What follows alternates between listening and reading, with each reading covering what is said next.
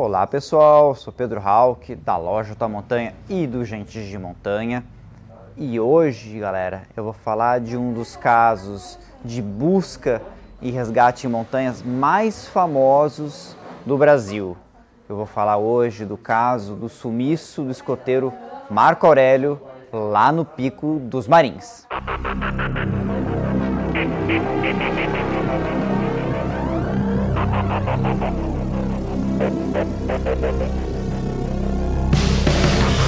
Antes disso, pessoal, já vou fazer aquela pergunta para vocês.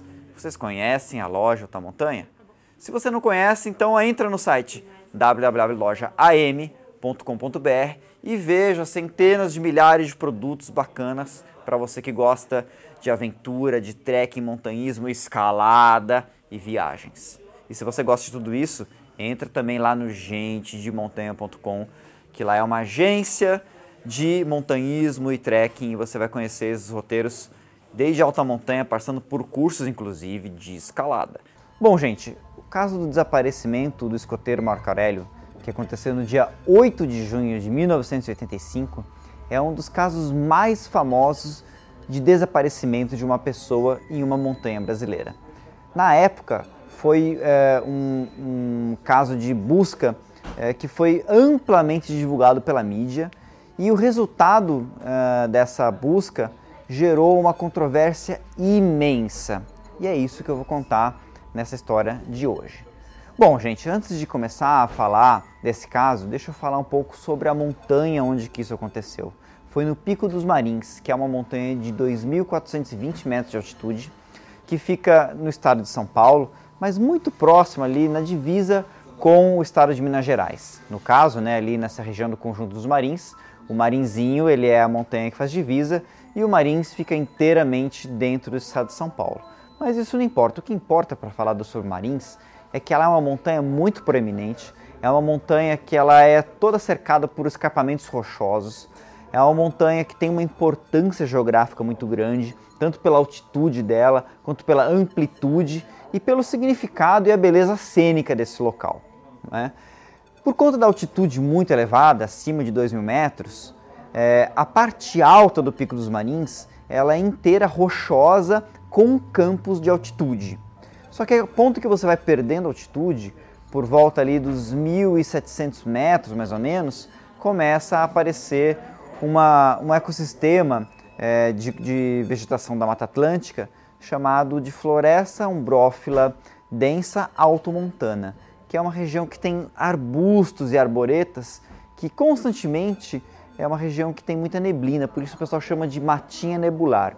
Um pouco mais para baixo, o dossel da árvore aumenta, as árvores ficam maiores, aí você tem a Mata Atlântica clássica, que é a floresta umbrófila densa montana, com árvores de 30 metros de altura, né, uma mata bastante exuberante, é, com bastante vegetação também no subbosque, e é uma vegetação uh, que sempre é úmida, uh, que você sempre tem muita sombra. Uh, enfim, é a vegetação da Mata Atlântica, da Floresta Atlântica clássica, né? E outra coisa que tem que falar para vocês também é sobre a época de escalar o Pico dos Marins. É, como ela fica ali na Serra da Mantiqueira, é uma região que durante o verão, nos meses que vai de dezembro até março, é, você tem muitas chuvas. Então, por mais que seja uma região muito fria, né, por causa da altitude, a melhor época para você frequentar essas montanhas, como o Pico dos Marins, é durante o inverno, porque o inverno é a época da estiagem. Então, se por um lado você tem a vantagem de você poder escalar a montanha com uma condição de tempo mais estável, por outro lado, é, você tem o frio, que ele é uma constante, e também tem outro problema, é que os dias do inverno são mais curtos. Então anoitece muito cedo. E uma vez que você está dentro da floresta, se você estiver na região baixa da montanha, anoitece mais cedo ainda, porque as árvores são tão altas que a sombra já começa lá por volta das quatro da, da, da tarde. Bom, galera, então deixa eu falar um pouco sobre o Marco Aurélio. O Marco Aurélio, no, é, no dia do seu desaparecimento, ele tinha apenas 15 anos de idade. Ele fazia parte de um grupo de escoteiros chamado Grupo Olivetano de São Paulo, que era onde ele vivia. Marco Aurélio ele tinha um irmão gêmeo E a história dele foi uma história de, de luta né, para sua sobrevivência. Para começar, que ele e seu irmão nasceram prematuros de seis meses. Então, durante a infância, a primeira infância deles, eles eram crianças muito frágeis, que viviam doentes. Então, os seus pais decidiram colocar ele no, no grupo de escoteiro, no caso o grupo olivetano lá de São Paulo, para que eles pudessem se desenvolver. E uma vez que eles estivessem no ambiente é, aberto, no ambiente livre, brincando, eles pudessem crescer e ser mais saudáveis, fazer é, mais esforço físico e etc. Para eles, no começo, foi muito difícil. Né? O próprio irmão do Marco Aurélio, que chama-se Marco Antônio, né? ele conta, você vai encontrar vários relatos na internet, que no começo ele tinha dificuldade porque ele não tinha resistência física e tudo mais, mas ao longo do tempo eles foram se desenvolvendo, foram evoluindo, e essa atividade que foi realizada no Picos Marins, ela tinha uma grande importância para Marco Aurélio, porque nessa atividade é que ele passaria para ser um escoteiro sênior. Então seria, aconteceria um evento lá no acampamento e ele passaria para sênior dentro do grupo dele.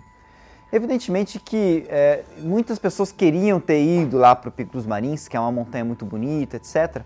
Só que é, é uma montanha que, para quem é muito jovem, quem não tem experiência, ela tem uma dificuldade bem grande. Na parte alta, onde você tem as rochas, você tem vários locais que você tem trepa-pedras. O que é um trepa-pedra?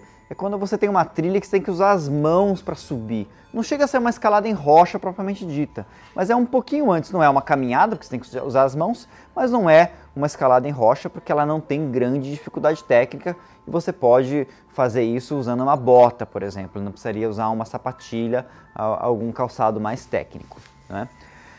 Só que é o seguinte, é, o Pico dos Marins, é, do local onde você consegue chegar de carro, e naquela época você até conseguia chegar um pouco mais alto, eu vou caracterizar um pouco melhor a montanha para vocês, é, dali até uh, o topo, você tem mais ou menos uma caminhada de 5, 6 quilômetros. Não é grande coisa, né? Claro que voltar isso é o dobro, são 12, 13, 14 quilômetros que você caminha num dia de ataque ao cume. E essa foi a estratégia que o chefe de escoteiros, o Juan Barnabeu Céspedes, tinha para o pequeno grupo que ele estava liderando. Então, nesse grupo, além do Marco Aurélio, você tinha mais outros três amigos do Marco Aurélio, três amigos escoteiros que tinham a mesma idade dele, que era o Ricardo, o Oswaldo e o Ramatiz. Infelizmente, nessa atividade, várias outras pessoas acabaram desistindo, inclusive até mesmo o pai é, do Marco Aurélio e o irmão dele, naquela época estava é, doente, não puderam ir. Então era um grupo bem restrito, bem pequeno. É, esses escoteiros, esses meninos, eles saíram de São Paulo é, no dia 6 é, é, de junho. Ah, no dia 6 para o dia 7 eles pernoitaram aonde hoje em dia é o chamado acampamento base dos Marins, que é uma propriedade que fica a 1.500 metros de altitude, um local que você chega de carro Uh, e dali é o ponto mais, mais próximo que você consegue chegar num veículo comum que pode dar acesso ao cume da montanha. Naquela época, quem vivia lá era o senhor eh, Afonso Xavier e a sua família. Eh, eles tinham uma casa onde hoje em dia é uma igreja batista. Inclusive, a própria propriedade eh, desse acampamento base do Marins hoje é da filha do seu Afonso, que é a Dora, que é casado com o seu Dito e hoje eles gerenciam ali um estacionamento, um centro de recepção das pessoas que vão para o Pico dos Marins. Naquela época, em 1985, era simplesmente um sítio da família. Não tinha tanta estrutura e era muito mais simples. O, o chefe de escoteiros, o Humber Anabel Céspedes, é, foi junto com os escoteiros, com os meninos, quatro meninos, de ônibus até Piquete, e lá eles foram recebidos pelo Sebastião Augusto da Silva, que era o chefe de escoteiro é, da cidade de Piquete. O, o Sebastião, que tinha o apelido de Gugu, recebeu esse grupo né, e ele incumbiu é, um amigo, que é o Paulo Roberto da Silva, que também era escoteiro, que tinha uma Kombi, para levar o grupo até a propriedade do seu Afonso Xavier, lá na base dos Marins. Eles chegaram lá no dia 6, acamparam. Durante o dia 7, eles acabaram fazendo atividades ali na base, é, foram numa cachoeira, uh, cozinharam, né? Uh, e também coletaram madeira para fazer um, um, uma, uma, fogueira, né? E durante a noite, é, nessa fogueira, que foi dado né, o título né, de, de sênior para o Marco Aurélio. Então, você imagina uma criança de 15 anos recebendo esse título, né? Ele também foi designado como o chefe da patrulha daquela atividade, então ele estava bastante motivado, ele estava é, é, bastante orgulhoso de tudo isso que estava acontecendo com ele.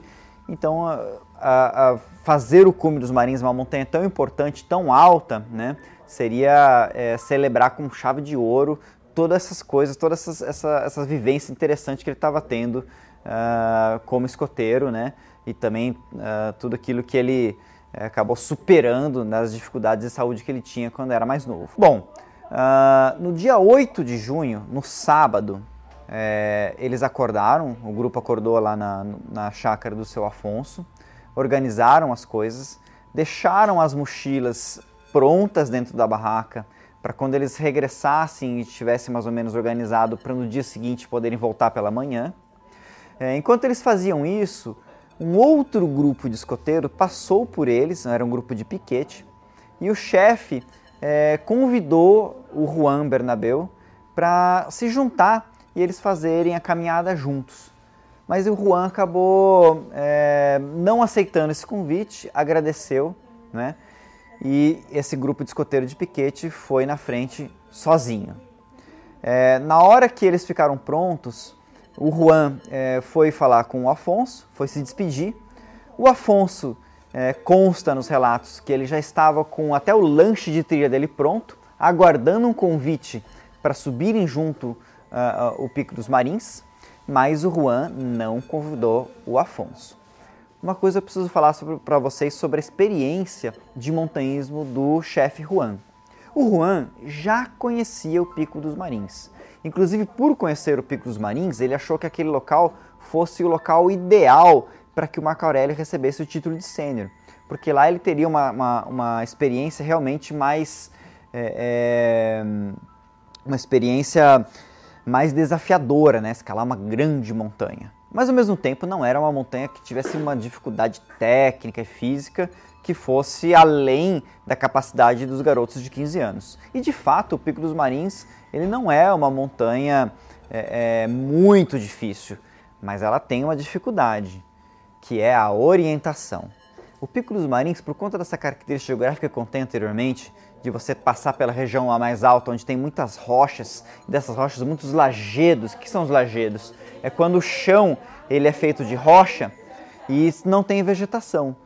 E nisso, galera, quando você caminha isso, você não tem a trilha propriamente dita, né? Que é aquele, aquela, aquele um metrinho e meio ali, sem vegetação. Nos lajedos você é tudo igual. Então é muito fácil, se você não tiver um faro de trilha, você se perder nesse local. E o Juan, por, pelo tudo que indica do que aconteceu, ele não tinha muita perícia em encontrar trilhas nessa situação. Então, gente, o pessoal saiu ali do, da casa do seu Afonso às 8 da manhã e eles foram caminhar. Eu fui no Pico dos Marins esse último fim de semana, eu estava levando um grupo. Tava com uma mochila pesada, porque a gente acampou lá em cima e eu estava carregando barraca, comida, bastante coisa. Lá por volta dos 1500 metros de altitude é uma florestona bastante densa. Depois que a gente passa por essa região de mata, a gente chega no local que tem uma estrada. Essa estrada, ela leva até o Morro do Careca que é um ponto, uma, não chega a ser uma montanha, na verdade é um mirante, né? Que lá em 1985 essa estrada ela era transitável em veículos 4x4. E como qualquer montanha, qualquer estrada que sobe, que tem uma, um aclive muito pronunciado, ela tem vários locais que fazem zigue-zagues, e aí então tem os corta-caminhos para quem vai a pé. É uma estrada bem larga, você não consegue se perder.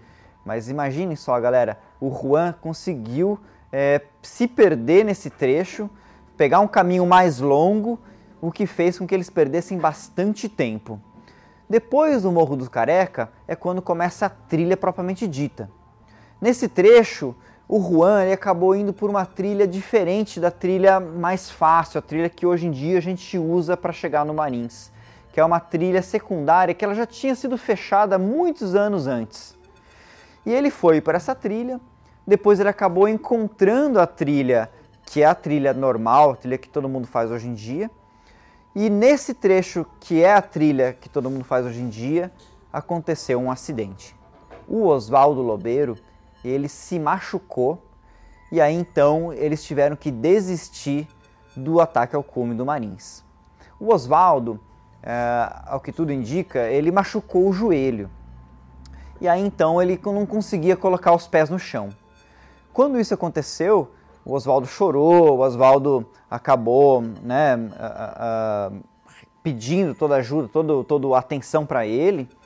O Juan, é, grande conhecedor do escotismo, tentou improvisar uma maca para poder carregar o Oswaldo montanha abaixo, mas nessa região de altitude você não tem é, árvores grandes. Então ele acabou conseguindo tirar um arbusto, mas era uma madeira muito frágil, pequena, e não foi possível fazer essa maca para carregar o Oswaldo, que, que tudo indica que está no livro do Rodrigo Nunes, daqui a pouco eu vou falar desse livro, o Oswaldo naquela época, mesmo com 15 anos, ele pesava 70 quilos, então ele era pesadinho, né?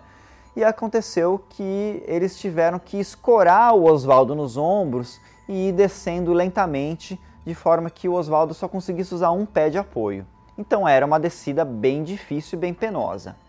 Nesse, é, nesse trabalho de escorar o Oswaldo nos ombros, é, o Juan ficou escorando do lado, é, o Ricardo de outro, o Ramatiz ficou responsável por carregar as mochilas do grupo e o Marco Aurélio ele ia na frente é, é, procurando o melhor caminho para descer esse grupo, né, nessa tarefa árdua e difícil de descer uma pessoa machucada.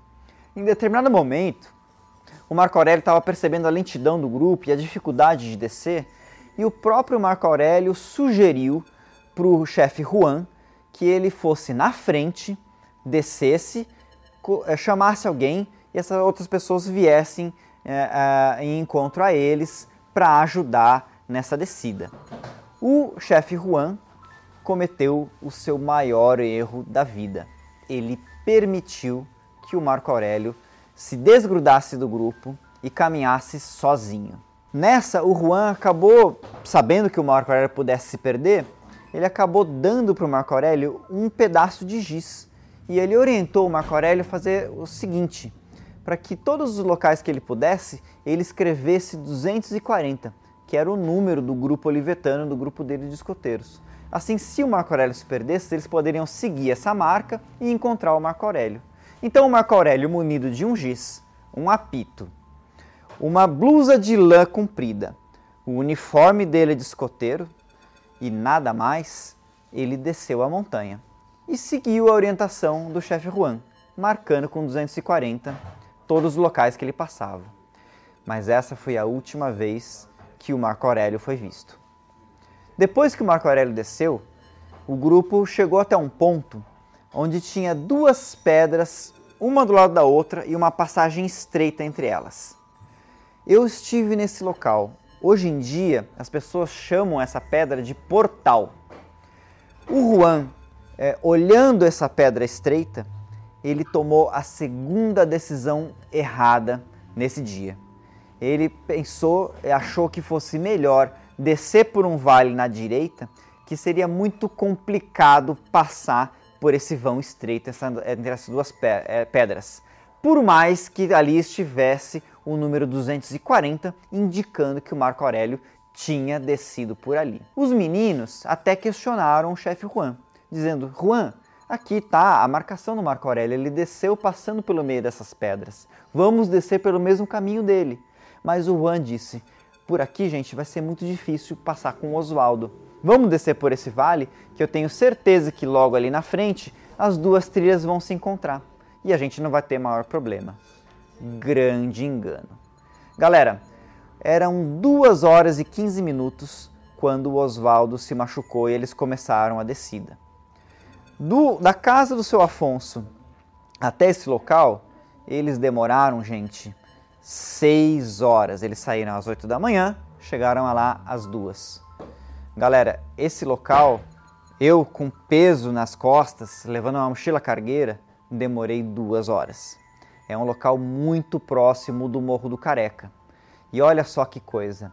Se eles tivessem passado por esse vão estreito entre as duas, duas pedras, dali em diante a trilha fica bem fácil e seria bem tranquilo, mesmo escorando o Oswaldo, eles descerem em segurança até chegar no Morro do Careca. Claro, né, gente, que é difícil hoje em dia você julgar passado 35 anos, porque naquela época a trilha era diferente. Com certeza, a trilha normal que a gente frequenta hoje, ela não era tão bem marcada como, como é hoje, né? Tanto que o Marco Aurélio nunca chegou no acampamento. Bom, gente, uh, o Juan, junto com os outros três escoteiros, desceram por essa trilha direita, né? E eles acabaram caindo no lado mineiro da montanha. E eles andaram a madrugada inteira. No meio da madrugada, eles chegaram na estrada, junto à propriedade de um senhor chamado Seu Filhinho, que hoje já não vive mais lá, já é falecido. O seu filhinho levou um grande susto no meio da madrugada quando eles apareceram e os cães começaram a latir. E aí, com a espingarda no mão e com medo de que fosse um assaltante ou alguma pessoa perigosa, ele acabou orientando os meninos, dizendo que eles tinham que cegar a estrada, que seis quilômetros adiante eles chegariam na casa do seu Afonso. E eles chegaram, conseguiram, às 5 da manhã, depois de 14 penosas horas caminhando por trilhas erradas, eles enfim chegaram na casa do seu Afonso. Quando eles chegaram lá, eles estavam certos de que iam abrir o zíper da barraca e encontrariam ali o Marco Aurélio aguardando por eles, cansado depois de uma longa espera. Mas quando eles fizeram isso, eles não acharam nada. E aí então veio aquele grande aperto no coração. Aonde está o Marco Aurélio? Aí vem o primeiro grande mistério dessa história. A mochila do Marco Aurélio estava do lado de fora da barraca e ela estava aberta e colocada em pé. E todo mundo se lembra que quando eles saíram para fazer o ataque ao cume da montanha, a mochila e todos os pertences estavam dentro da barraca. E a barraca estava toda remexida. Então alguém tinha estado lá. Eles acharam que de repente tivesse sido Marco Aurélio, mas o seu Afonso não tinha visto ele. O Juan acabou descansando por uma hora, enquanto todos os meninos exaustos acabaram dormindo, e às seis da manhã ele sozinho voltou para buscar o Marco Aurélio. Aí vem um outro mistério. Por que, que o Juan decidiu ir sozinho subir a trilha sem chamar a ajuda do seu Afonso, que era um experiente mateiro da região. Por que, que ele tomou essa iniciativa? Aconteceu que ele subiu, ficou quatro horas lá em cima e depois desceu e não tinha encontrado nenhum rastro, nenhuma pista de onde estava o Marco Aurélio. Bom, gente, é, depois é, disso começou a chamada Operação Marins. Foram mais de 300 é, pessoas entre voluntários, bombeiros, policiais e militares, varrendo toda a região do Pico dos Marins em busca do Marco Aurélio. E eles não encontraram nada. Bom, gente, é, infelizmente, nunca, passado 35 anos, nunca foi encontrado sequer uma pista do Marco Aurélio. Porém, o que aconteceu depois do desaparecimento é o que alimenta a mente das pessoas e o que fez com que essa história ela se desdobrasse em uh, inúmeros casos uh, que geraram um monte de problema e um monte de confusão. Uma das maiores polêmicas que envolveu o desaparecimento do Marco Aurélio aconteceu no domingo, no dia 9. Então, além do domingo, após o, Juan ter feito a primeira busca, o seu Gugu, que era o chefe de escoteiro de piquete, subiu junto com quatro pessoas para fazer, para ajudar nas buscas ainda naquele dia. Lá pelas quatro da tarde, eles tiveram que voltar para casa do seu Afonso, porque tinha uma serração muito, muito forte e eles não conseguiam enxergar nada. Por mais que eles apitassem muito, eles não ouviram nada do Marco Aurélio. Então eles voltaram no começo da noite é, para casa do seu Afonso. Lá foi servida uma sopa para todos os grupos, para todo o grupo, inclusive é, para os meninos escoteiros. E às 8 da noite aconteceu um dos casos, uma das histórias mais bizarras do caso Marco Aurélio. O Oswaldo, ele estava jantando quando ele ouviu um grito. E logo que ele ouviu um grito, ele falou para todos fazerem silêncio, né? E todo mundo respeitou isso. E todos ficaram calados. E aí eles ouviram de novo outro grito seguido de um apito. Quando isso aconteceu, todo mundo levantou o cabelo, ficaram brancos, falando: "É o Marco Aurélio" saíram para o lado de fora da casa do seu Afonso e eles viram uma luz azul refletindo na copa das árvores e essa luz piscou por várias vezes e eles ouviram gritos e apito de novo, várias vezes. O próprio Juan ele correu para o meio do mato, as pessoas, os adultos também foram buscar descobrir o que estava acontecendo. Eles gritaram pelo Marco Aurélio, eles apitaram várias vezes, mas os gritos e o apito sumiu e eles não acharam absolutamente nada do Marco Aurélio. Bom, galera, essa história, esse relato é, dessa luz azul tá aqui no livro é, do Rodrigo Nunes. É, você pode encontrar vários vídeos no YouTube das pessoas envolvidas nesse caso, tanto os meninos quanto o chefe Juan, e é, falando que viram essa luz. Então existe um consenso de que teve essa luz. Embora o próprio Afonso dizia que essa luz vinha é, de um vizinho, de uma casa vizinha. E é um grande mistério da onde teria vindo estas luzes. E é claro, né, gente?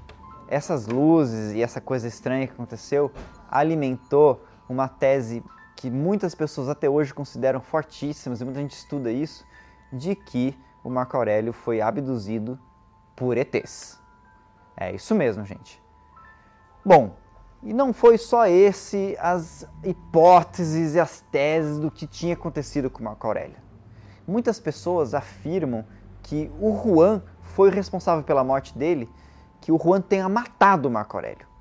Então, algumas pessoas acabaram dizendo, é, pegando os relatos dos meninos escoteiros, e um desses relatos eles diziam que na noite de sexta-feira o Marco Aurélio ele saiu da barraca para urinar e o Juan acompanhou ele. E acabou que depois eles voltaram e foram dormir. E o próprio Marco Aurélio ele não estava afim de papo, quis dormir rápido. E algumas pessoas disseram que o Juan teria molestado sexualmente o Marco Aurélio. Mas será mesmo? O Juan, gente, ele tinha uma relação com a família do Marco Aurélio é, de amizade. Tanto que ele já tinha participado de Natal junto com a família dele. Na noite anterior deles irem para Piquete, o Juan dormiu na casa do Marco Aurélio. E será mesmo que ele tinha tido alguma coisa dessas? Ou será que isso foi uma mera invenção? Uma coisa é fato: no grupo de escoteiros, ele diz que o chefe tem que sempre estar acompanhando a sua tropa. Então não foi errado isso que o Juan fez de acompanhar o Marco Aurélio até o banheiro. Isso é uma regra do, do escotismo. Então não existe nada de pervertido nisso, é apenas um dado que não tem nenhuma significância. E outra coisa, o Juan naquele dia, ele saiu às 6 da manhã e retornou às 10 da manhã. Teria dado tempo dele encontrar o Marco Aurélio, matar o Marco Aurélio e enterrar um corpo numa, numa criança de 1,60m de altura e quase 50 quilos sem ter ferramentas adequadas no meio da floresta? Olha, até passei um avião aqui, hein? Será mesmo? Interrogação. Aí tem outro, outra hipótese sobre o que poderia ter acontecido com o Marco Aurélio. Algumas pessoas diziam que o Marco Aurélio tinha brigado na família e ele queria fugir. Então ele se aproveitou dessa situação lá no Pico dos Marins para desaparecer e viver outra vida. Mas será mesmo? Todo mundo dizia que o Marco Aurélio era uma pessoa muito feliz, e que não tinha nenhum problema de relacionamento com a sua família. Por que, que ele faria isso então? E por que, que ele desapareceria lá na, no, no Pico dos Marins, sem dinheiro, sem documento? Por que, que ele simplesmente não teria aberto a porta da sua casa e saído para o mundo com dinheiro, de forma que ele pudesse viver sua vida? Será que faz sentido essa história de que ele brigou com a família e queria sumir e fugir? É estranho, vocês não acham? Bom, galera, aí vem outra hipótese Algumas pessoas acham que o Marco Aurélio foi sequestrado. E existem outros indícios, outros elementos que estavam na cena do desaparecimento que eu não contei anteriormente. Mas lembra que eu falei que às sete da manhã passou pelo grupo olivetano um grupo de escoteiros de piquete? Pois então, nesse grupo de escoteiro tinha o lobinho Glaucio, que na época tinha só 10 anos de idade. Quando eles estavam subindo junto com seu grupo, o Glaucio ficou para trás e se perdeu. Logo quando ele se perdeu, deu aquela angústia que é comum de pessoas perdidas na montanha, ele começou a caminhar rápido para querer encontrar os seus colegas. E nessa ele se deparou e ele se assustou com um sujeito que estava descendo a montanha.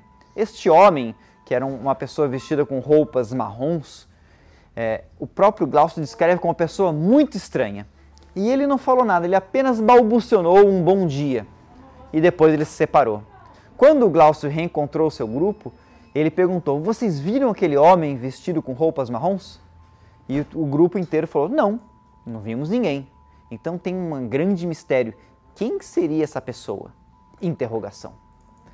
O grupo do, do, dos escoteiros de piquete e o próprio grupo olivetano também relatam que lá no Morro do Careca tinha uma Rural Willis com placa de Lorena e eles, essa Rural Willis, do lado dela tinha uma barraca montada, mas não tinha ninguém ali naquela região. Então, alguma pessoa de Lorena foi acampar no Morro do Careca e tinha saído. E essa pessoa não foi vista por ninguém. Durante as investigações da polícia, ninguém apurou quem seria o dono dessa Rural Willis e o que ele estava fazendo lá. E essa pessoa que da dona dessa Rural Willis e o dono da barraca, não se sabe se eram uma única pessoa ou duas pessoas, ninguém sabe quem era. E essas pessoas nunca apareceram para dizer eu estive lá. Então continua sendo um grande mistério quem eram as pessoas que estavam no Morro do Careca. Pelo menos ali o carro e a barraca que estavam ali naquele momento, no dia 8 de junho de 85. Por conta da existência desse carro e dessa barraca, algumas pessoas dizem que o Marco Aurélio foi sequestrado. Será mesmo? Olha que coisa estranha. Depois do desaparecimento, ninguém veio querer cobrar um resgate. Então, como que alguém sequestra uma pessoa e não cobra resgate? Vocês não acham estranho isso?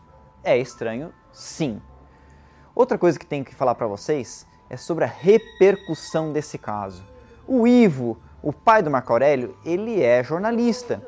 Então ele usou uh, os seus contatos e, e, o seu prestígio como jornalista, e ele conseguiu fazer com que uh, a, a, operação dos Marins fosse divulgado no Jornal Nacional, no Fantástico, na Globo, fosse uh, parar em capa da Folha de São Paulo, do Estadão e todos os jornais regionais do Vale do Paraíba e da Mantiqueira. Inclusive, a Rádio Mantiqueira de Cruzeiro noticiava o dia a dia de tudo que estava acontecendo na região. Então foi uma grande repercussão. Todo mundo conhece, eh, ficou sabendo do caso Marco Aurélio. E por causa disso, gente, muitas pessoas ligavam na polícia com informações erradas. Tinha gente que falava, ligava de Salvador dizendo que tinha visto o Marco Aurélio lá. Tinha gente que dizia que via o Marco Aurélio no Rio Grande do Sul. O Brasil inteiro estava vendo o Marco Aurélio. E o problema é que o Marco Aurélio era uma criança normal, uma, uma, criança que não tinha uma característica de distinguisse ela do, do, do, do aquilo que é o, a, o normal do brasileiro. Era um menino que tinha lá seus 1,60m de altura, cabelo castanho, olho castanho. Não era uma pessoa que tivesse uma feição é, que se destacasse, que se distinguisse do nosso tipo normal do brasileiro. Então muita gente falava que via o Marco Aurélio, mas era muita mentira. E no meio disso aí, muita gente começou a ligar, fazendo denúncias falsas. Uma dessas denúncias, uma pessoa chegou a falar para o delegado de Piquete, que era o senhor Isidro Ferraz, que eh, tinha visto o Juan eh, enterrar o Marco Aurélio em uma determinada localidade da Serra da Mantiqueira. Então, eh, um grupo de bombeiros foi até esse local, que tinha sido descrito, que era um local ali determinado que tinha pedras e pau, e lá eles começaram a cavar. E cavaram a noite inteira e não acharam nada do Marco Aurélio. E sabe o que aconteceu depois disso? O Juan virou o maior suspeito. E o pior de tudo, gente, a gente estava em 1975 tinha acabado de sair da ditadura militar. Os métodos da polícia não eram nenhum método muito amigável. O Juan, gente, ele sofreu muito com a polícia. O Juan chegou a ser torturado diversas vezes. E as próprias crianças sofreram assédio moral para que elas denunciassem o Juan como tem sido a pessoa que tivesse matado o Marco Aurélio. Durante os depoimentos na delegacia de Piquete, um policial, que é o Edmundo Zaborski, chegou a apontar a arma para as crianças para fazer com que elas assinassem a delação dizendo que o Juan era culpado. Mas nenhuma criança assinou, porque eles tinham a convicção, estavam certeiros de que o Juan não tinha culpa nenhuma sobre isso, apenas as decisões erradas que ele tomou lá nas montanhas. Bom, galera, o que, que vocês acham que deve ter acontecido com Marco Aurélio, hein? É difícil dizer, não? Dessa história toda, gente, o que a gente pode afirmar hoje em dia, sem querer julgar os erros do passado, é apenas tirar uma lição para que esse tipo de coisa não aconteça de novo. Se eu tivesse na pele do Juan e eu pudesse dar um conselho para ele naquela época, eu teria aconselhado ele a não ir sozinho para a montanha. Até porque os acontecimentos mostraram que ele não era um bom de navegação. Ele se perdeu inúmeras vezes, tanto na ida quanto na volta. O Juan teria, poderia ter aceitado a ajuda tanto do seu Afonso quanto do chefe de escoteiro de piquete. E aí então essas pessoas que conheciam melhor o caminho, eles teriam ido e voltado sem nenhum problema. Acidentes acontecem infelizmente na montanha. No caso, como ele não tinha ninguém para ajudar, o correto teria sido o grupo se manter unido. Infelizmente, ele ter permitido que o Marco Aurélio, sem experiência em navegação, fosse na frente sozinho e aconteceu o que aconteceu. Esse método de uh, tentar rastrear o Marco Aurélio através das marcações de giz se mostraram completamente ineficientes. Ainda que fosse possível você marcar com giz alguma coisa nas pedras, quando Marco Aurélio chegou na região de floresta e desaparecem as rochas, não tem como você marcar alguma coisa no tronco de uma árvore cheia de musgo e essa coisa ficar ali por bastante tempo. Inclusive, o próprio local ali nas pedras, o próprio orvalho da madrugada já faz com que a marcação ali feita em giz se apagasse por completo. Então, isso não ajudou nas buscas e aconteceu o que aconteceu. Marco Aurélio nunca foi encontrado. Outra coisa que é comum Marco Aurélio era menino jovem. Ele não tinha, não estava com nenhum problema de locomoção, não estava machucado e nem doente.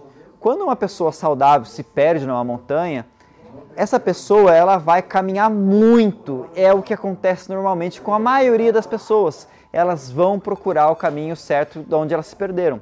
E isso faz com que elas caminhem bastante. Quando cai a noite e o Marco Aurélio não tinha lanterna, a pessoa pode caminhar de maneira aleatória e se perder de uma maneira generalizada. A gente está falando da Serra da Mantiqueira, que é um dos locais mais frios do Brasil. Claro que quando você tem energia e se mantém caminhando, você consegue até mesmo sobreviver uma primeira noite. Mas quando acaba a sua energia no dia seguinte e vem a noite, como foi eh, no caso ali, congeada, uma pessoa pode muito facilmente morrer de hipotermia. E isso aconteceu muitas vezes, lá mesmo no Pico dos Marins. Teve o caso da morte do corredor francês Eric Vetterlin, que era uma pessoa muito experiente em montanhismo, mas o Eric ele subiu de bermuda só com roupas de trail run. O corpo do Eric foi encontrado 20 dias depois em posição fetal, mostrando que ele morreu de frio. Então, gente, tem que tomar muito cuidado. A mantiqueira faz um frio muito forte. Se você não tiver um bom equipamento, você não consegue sobreviver a essas condições. Por último, galera, vem uma outra hipótese que muitas pessoas acabaram dizendo. Como depois de muita procura não acharam nenhum fio de cabelo do Marco Aurélio, muitas pessoas começaram a, a, a ter a hipótese de que o Marco Aurélio conseguiu sair do Pico dos Marins. E aí ele desceu a montanha, só que ele tinha sofrido muito e ele tinha perdido a memória e ele acabou sendo, é, acabaria tendo sido um, adotado por uma família e ele tenha crescido naquela região como uma pessoa local. Uma coisa muito estranha aconteceu é, depois que perdeu-se a esperança de encontrar Marco Aurélio, a família se agarrou a muitas hipóteses, é, inclusive buscando videntes, buscando é, pessoas espíritas para se confortar, um, é, ter um pouco de conforto sobre o desaparecimento da criança. E a família do Marco Aurélio fez uma consulta com o Chico Xavier. E o Chico Xavier disse que não conseguiria falar com o Marco Aurélio porque ele apenas fala com espíritos, ou seja, apenas com pessoas que já haviam falecido. E o Marco Aurélio não tinha falecido. Então isso é, acabou fortalecendo muito essa hipótese de que ele saiu vivo, mas sem memória lá da Serra da Mantiqueira, e acabou depois sendo adotado por uma família vivendo de uma maneira normal. A interpretação é livre para todo mundo, então que fique apenas a lição de não repetirmos os erros do chefe Juan, né? que a gente consiga respeitar os nossos limites e não fazer uh, coisas muito arriscadas por nossas montanhas. Por mais que sejam montanhas que não tenham grande dificuldade técnica, o frio que faz à noite, ela vai poder tirar a vida de qualquer pessoa, seja você muito experiente ou pouco experiente, você não aguenta um frio que faz na mantiqueira durante o inverno. Então, galera, vamos aprender com esse caso, fazer com que isso não se repita. E apenas falando aqui, né, deixando aqui um, uma recomendação de leitura. Esse aqui é o livro é, do Rodrigo Nunes, né, que tem um marcador de página que eu li ele inteiro numa só pegada. É um livro pequenininho, né, é uma terceira edição. Ele foi lançado no primeiro no segundo uh, uh, edição e na terceira você tem uh, um compilado de vários novos fatos que foram colocados ali. é um livro bem interessante para quem gosta desses casos sobre buscas em montanha e fica um aprendizado bem grande para quem estuda isso inclusive quem participa de grupos voluntários de socorrismo em montanhas. Então é isso, pessoal. Um grande abraço e até a próxima.